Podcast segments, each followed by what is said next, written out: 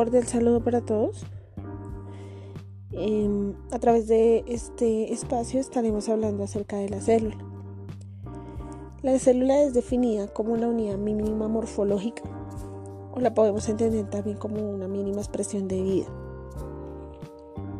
La célula tiene unos orgánulos que realizan funciones específicas, eh, tiene un metabolismo, unas funciones que básicamente es que toma lo que necesita y excreta lo que no necesita.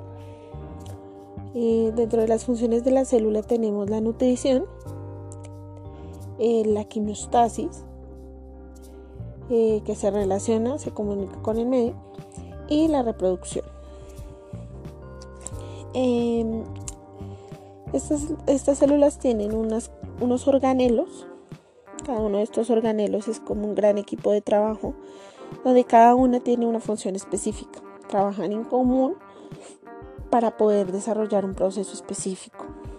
Eh, dentro de estos organelos tenemos el núcleo, quien es quien tiene la información genética. Mm, también tenemos el retículo endoplasmático, que es quien ensambla las proteínas. El aparato de Golgi, quien lleva las proteínas a su lugar de distribución la mitocondria, quien produce la energía, hace uso del aire y del agua para realizar este proceso. También tenemos mm, unos microtúbulos que hacen su vez como de avenida o de canal. Y tenemos eh, la membrana celular. La membrana celular es el tejido celular, es como el saquito de grasa este, este equipo de trabajo, estos núcleos, este, perdón, esta célula, eh, tiene un proceso que básicamente se puede definir que desde el núcleo hay como unas instrucciones, el ribosoma, que es como la fábrica donde llegan esas instrucciones, el aparato de Golgi hace la respectiva distribución, la mitocondria genera la energía y finalmente los microtúbulos permiten ese transporte. La célula mm, tiene básicamente dos tipos, eh, la eucariota y la procariota. La eucariota es un poco más compleja, más evolucionada, más grande. Tiene, puede tener núcleo o núcleos. Se encuentra principalmente en el reino animal y vegetal. Eh, la característica de la eucariota es que el ADN está en el núcleo y en los cloroplastos, pero principalmente en el núcleo. Por su parte, la procariota es un poco más simple, más primitiva, más pequeña. Su material genético o su ADN está disperso en el citoplasma y puede que no tenga, o sea, no tiene un núcleo verdadero. El cuerpo humano tiene una distribución o una se puede entender a través de, de, lo, de lo macro a lo mínimo. De esta manera entenderemos como sistemas, lo más grande. Esos sistemas integran órganos, están unidos de una manera muy estructural, como tejidos, y se asocian en células especializadas. Aquí llegaríamos a lo mínimo. Como dato curioso, tenemos más de 200 tipos de células en el cuerpo humano. Em, entonces ya digamos que especificándonos un poco en el tema de los tejidos, en el punto de los tejidos, vemos, vemos cómo son grupos de células organizadas. Ejemplos de tejidos en el cuerpo humano tenemos el epitelial, el muscular, muscular que es el epitelial es como la superficie, el muscular que permite el movimiento, pero nos vamos a enfocar en los tejidos nerviosos. Los tejidos nerviosos reciben, transmiten e integran información del medio interno y externo para controlar las actividades del organismo. Dentro del sistema nervioso hay dos tipos de células fundamentalmente. Las neuronas y las células de la glía o células gliales o células de soporte. Eh, cuando estas están en conjunto también son conocidas como neuroglías. Eh, las neuronas es la unidad fundamental del sistema nervioso estas procesan, transmiten información. Las neuronas tienen señales eléctricas, se encargan de la mayoría de las sensaciones del organismo, como la memoria, los recuerdos, los pensamientos, entre otros.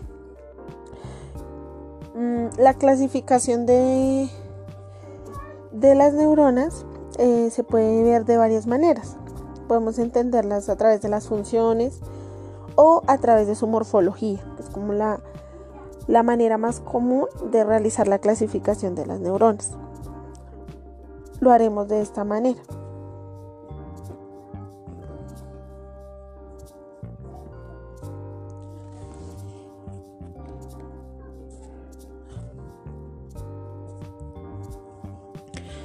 Según su, morfología, las podemos entender como eh, a las células neuronales como multipolares, bipolares o pseudo unipolares. Las multipolares tienen unas subclasificaciones. Se pueden entender como piramidales, estrelladas, fusiformes, motoras o eh, de Purkinje. Ellas, eh, sus características principales son que tienen numerosas dendritas y un axón. La característica general de estas células es que ellas son las más abundantes en el sistema nervioso. También por, eh, por otra parte tenemos las bipolares. Su composición morfológica es de que tienen solamente una dendrita. Esta dendrita a su vez es muy ramificada y tienen un axón. La característica general de las, de las células bipolares em, que son estructuras sensoriales. Su información específicamente va al tálamo, eh, a excepción del olfato, que este, esta información sí va al hipocampo. Y finalmente tenemos las pseudo-unipolares. Eh, las pseudo-unipolares tienen un único axón, esa es su composición morfológica, tienen un axón. Ella en sus características generales eh, son estructuras sensoriales encargadas de la información táctil. Eh, ellas también son quienes mm, están encargadas de los estímulos que producen dolor. Eh, las pseudounipolares reciben información de la piel, de las articulaciones y de las vísceras. en la célula eh, pues digamos que las partes de la célula de las neuronas, eh, en la generalidad sería el núcleo, las dendritas, que son como las pequeñas ramificaciones, el axón, eh, los botones terminales y la vaina de mielina. vamos a seguir con las células gliales, que también son conocidas como células de la glía o de soporte y como hemos mencionado, cuando están en conjunto se les conoce como neuroglías. Esta célula a su vez, como habíamos hablado de una manera muy general, ella también tiene unas partes y estas partes a su vez tienen unas características. Vamos a hablar rápidamente de ellas. Mm, el soma o el cuerpo de, la, de la neurona eh, contiene el núcleo. Es la parte central. esta soma contiene el núcleo, los organelos y la mitocondria. Eh, también tiene el cono axónico, eh, la mielina, que es la protuberancia que recubre el axón en el cuerpito. Eh, el axón es como unos cables que llevan la corriente eléctrica, como un cable de conexión eléctrica. Eh, las dendritas o las ramificaciones, eh, estas reciben la información. Finalmente los botones terminales son los que expulsan el neurotransmisor. Es la señal eléctrica la que estimula la liberación del neurotransmisor.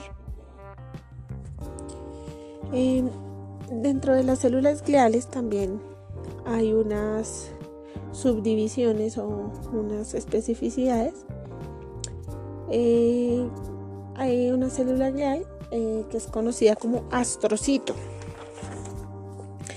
Eh, los astrocitos pues, reciben su nombre por, su morfología. Son muy similares a una estrella. Ellos son abundantes eh, operan como un filtro y comunican, como una sinapsis tripartita. También tenemos la microglía. Eh, la característica general de la microglía es que actúa como defensa. Eh, sus funciones es que ellos hacen como un sistema de vigilancia. Ellos se transforman según la amenaza y degradan las células muertas. También tenemos eh, los oligodendrocitos y las células de Schwann. Dentro de eh, estas dos hay unas diferencias. Por su parte, los oligodendrocitos se expresan en el sistema nervioso central. Las células de Schwann se expresan en el sistema nervioso periférico. Eh, los oligodendrocitos en el sistema nervioso central, que es la parte del tejido nervioso que está protegiendo, eh, está protegido por el cráneo y la médula, y la médula por las vértebras. En las células de Schwann, los nervios que recorren las vísceras y los músculos son los del sistema nervioso periférico.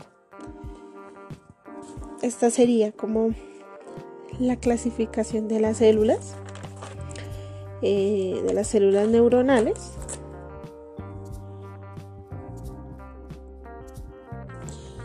Ya para dar conclusión a nuestra pequeña introducción hacia la célula, vemos que la principal funcionalidad de las células nerviosas es que son las encargadas de la transmisión de los impulsos hacia otras células. Ellas permiten una comunicación celular, reciben y transmiten estímulos y una alteración dentro de estas puede generar múltiples situaciones que son objetos de estudio para nosotros como psicólogos.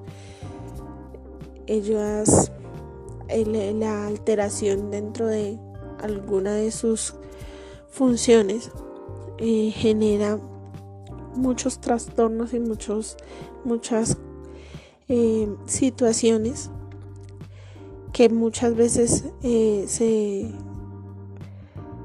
se entienden como físicas o mentales, pero todas nacen a partir de, su funcionalidad.